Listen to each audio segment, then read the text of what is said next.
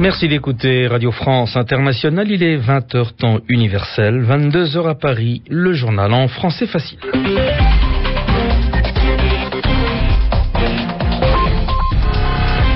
Kasongo Mwema Yamba Yamba. Avec Marie Kazadebey, bonsoir. Bonsoir Kasongo, bonsoir à tous. Les talibans confirment le début de leur retrait du district de Bouner dans le nord-ouest du Pakistan, mais ils n'ont pas renoncé à étendre leur influence sur la région. Ils sont d'ailleurs entrés dans le district voisin de Shangla. Le Mexique confirme le décès de 16 personnes et dit enquêter sur une cinquantaine de cas suspects de grippe porcine.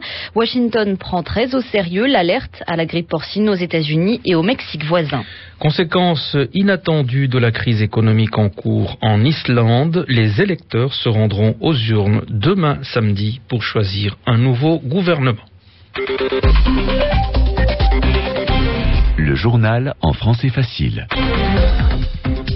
En Thaïlande, l'état d'urgence a été levé ce matin à Bangkok et dans sa région. Depuis 12 jours, des mesures d'exception frappaient la capitale thaïlandaise et ses environs suite aux violentes manifestations de l'opposition favorable à Thaksin Shinawatra, condamné à deux ans de prison pour avoir confondu ses intérêts personnels avec ceux de l'État.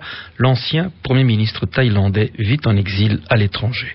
Au Pakistan, les talibans ont confirmé ce vendredi le début de leur retrait du district de Bouner, dans le nord-ouest du pays, à une centaine de kilomètres d'Islamabad. Selon une source officielle, le retrait doit se terminer ce soir. Le gouvernement provincial s'est engagé à ce qu'aucune activité contraire à l'islam ne soit menée dans la zone.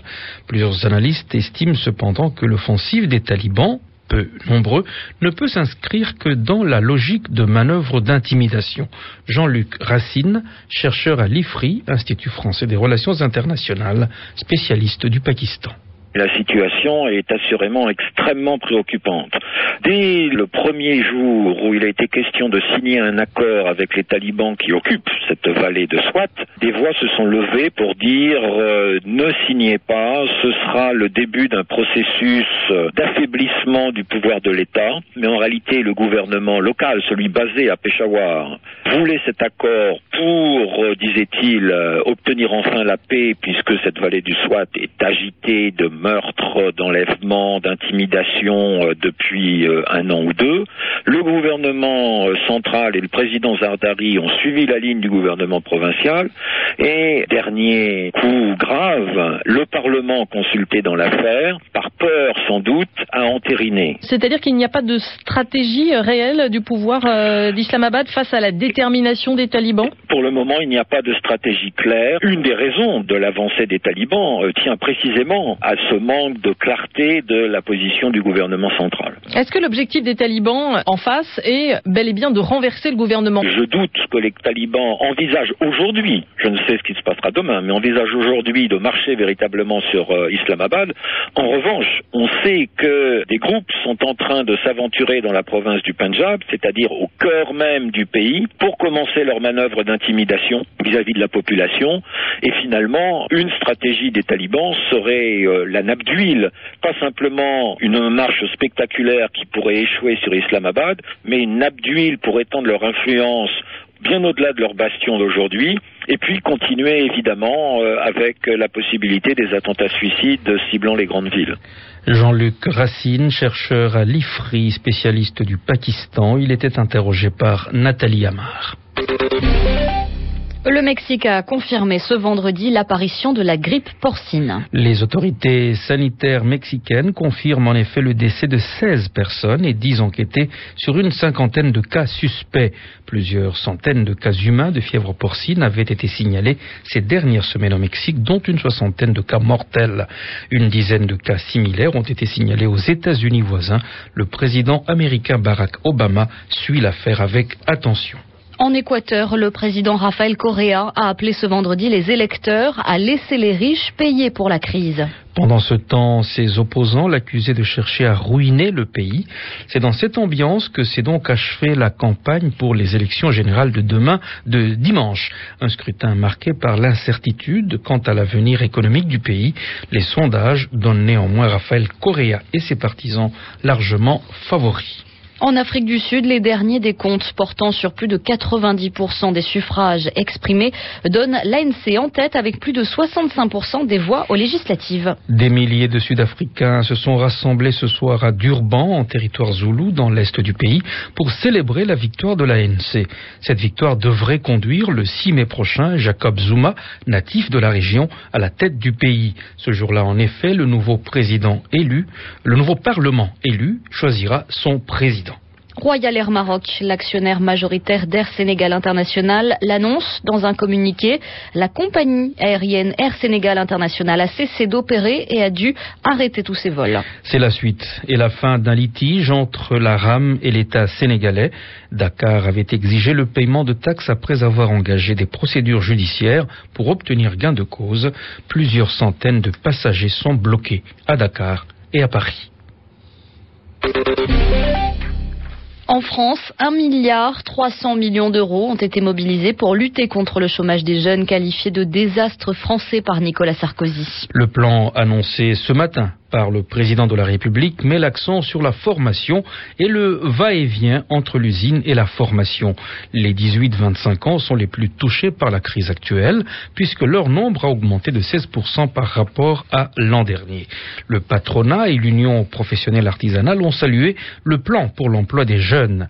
Mais l'opposition, les syndicats et plusieurs analystes pensent qu'on est en train de faire du neuf avec de vieilles méthodes. Bernard Gomel, chercheur au Centre d'études de l'emploi, spécialiste des politiques de l'emploi en France on a utilisé des dispositifs anciens, donc les emplois aidés, qui sont une particularité française, et la formation. Alors le point positif, mais je pense qu'il était déjà d'actualité depuis quelque temps, c'est le renforcement de l'alternance. Mais il faudrait dire, et c'est ça le grand handicap de la France en ce qui concerne l'entrée dans la vie active des jeunes, c'est qu'il y a une trop forte coupure entre la formation initiale et l'emploi, et que là, ça concerne tous les jeunes. Alors, c'est frappant de voir la différence avec nos voisins européens. Comment ça s'explique? C'est mécanique, c'est dû au fait que la population active jeune est très faible en France alors que dans des pays voisins, elle est parfois le double. C'est simplement parce qu'en France, on est soit en formation initiale sans aucune activité salariée ni rémunérée, alors que dans d'autres pays, le Royaume-Uni, le Danemark, on peut à la fois faire des études, travailler un peu, éventuellement s'arrêter, reprendre des études, etc. En France, la coupure est très très nette. On est en formation initiale assez longtemps et on s'arrête. Et les quelques personnes, les quelques pourcents qui s'arrêtent très très vite, sont en échec en général sortent en échec du système de formation initiale et se retrouvent sur le marché du travail en très grande difficulté. Et en période de crise, bien sûr, c'est encore pire. Bernard Gomel du Centre d'études de l'emploi au micro de Charlotte Hydrac. La crise économique en cours va avoir une conséquence plutôt surprenante en Islande. Les électeurs vont se rendre aux urnes demain pour choisir un nouveau gouvernement et à quelques heures du début du scrutin, je vous propose d'écouter les explications de Sébastien Julianella. Cette île perdue dans l'océan Atlantique était l'un des pays les plus riches du monde. Mais en septembre 2008, la crise économique mondiale détruit quasiment intégralement son système bancaire. Du coup, l'État islandais se retrouve au bord de la faillite. Pour la population, c'est le gouvernement conservateur qui est responsable de cette débâcle. Sous la pression populaire, il est contraint fin janvier de démissionner. Demain se tiennent donc des élections législatives anticipées pour élire un nouveau gouvernement. Et ces élections, Sébastien, se feront sans grand suspense. D'après les sondages, le Parti social-démocrate est largement en tête et on devrait sans surprise le voir demain remporter le scrutin. Le thème majeur de la campagne est l'Union européenne car l'Islande n'en fait pour le moment pas partie. L'actuel Premier ministre et leader du Parti social-démocrate, Johanna Sigurdardottir, ne cache pas son intention de vouloir tout mettre en œuvre pour faire entrer son pays dans l'Union.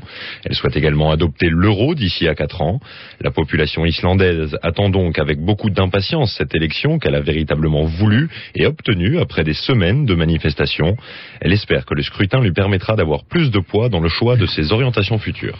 L'Arménie commémore ce vendredi le 94e anniversaire des massacres commis sous l'Empire ottoman. Il s'agit de rétablir la justice historique, a indiqué le président arménien Serge Sarkissian, soulignant que le processus n'est pas dirigé contre le peuple turc. Le nouvel ambassadeur américain est arrivé à Bagdad. Christopher Hill se trouve depuis ce soir dans la capitale irakienne où il a été reçu par le ministre irakien des Affaires étrangères, Oshiar Zebari.